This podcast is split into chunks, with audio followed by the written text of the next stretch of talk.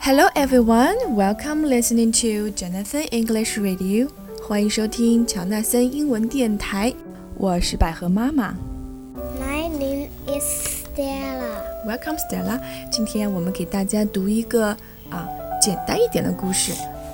The name of the story is Big egg. by Molly Cox. Big egg. OK， Hen has some eggs. 一只母鸡有一些蛋， One is big.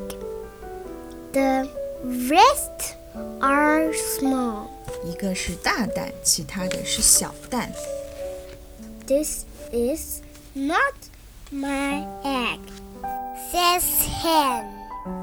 这不是我的蛋，母鸡说。那不是母鸡的蛋会是谁的蛋呢？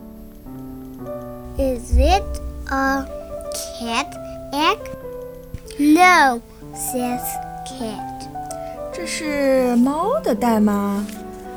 不，不是的，猫说。 Is it a dog egg? No, says dog. 这是狗的蛋吗？不，不是，狗说。 Is it a pig egg? No, says pig. 这是猪的蛋吗？不是。Is it a cow egg? No, says cow. 这是奶牛的蛋吗？不是的，啊 Is it a goat egg? No, says goat. 啊，这是山羊的蛋吗？不是。不是的。 Is it a fox egg? Yes, says fox.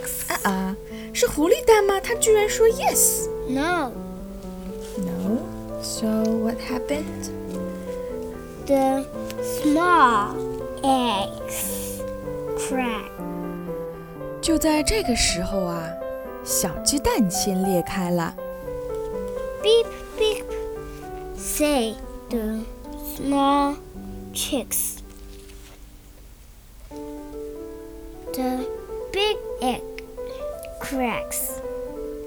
然后呢，这只大蛋也裂开了。它是怎么叫的呢？ Scrack, says the big chick. Run, says hen. 啊，母鸡看见了就说：“快跑呀，小鸡们，run！” Hen has some chicks. 母鸡有一些小鸡， One is big, the rest are small. 一个是大鸡，其他的是小鸡。 Hen loves them all. 母鸡喜欢所有的鸡。你知道这个、嗯这个 big chick 是哪里的？是什么鸡呀、火鸡呀、是什么 turkey 的鸡蛋是不是啊？嗯怎么 turkey 的蛋跑到他们的鸡窝里了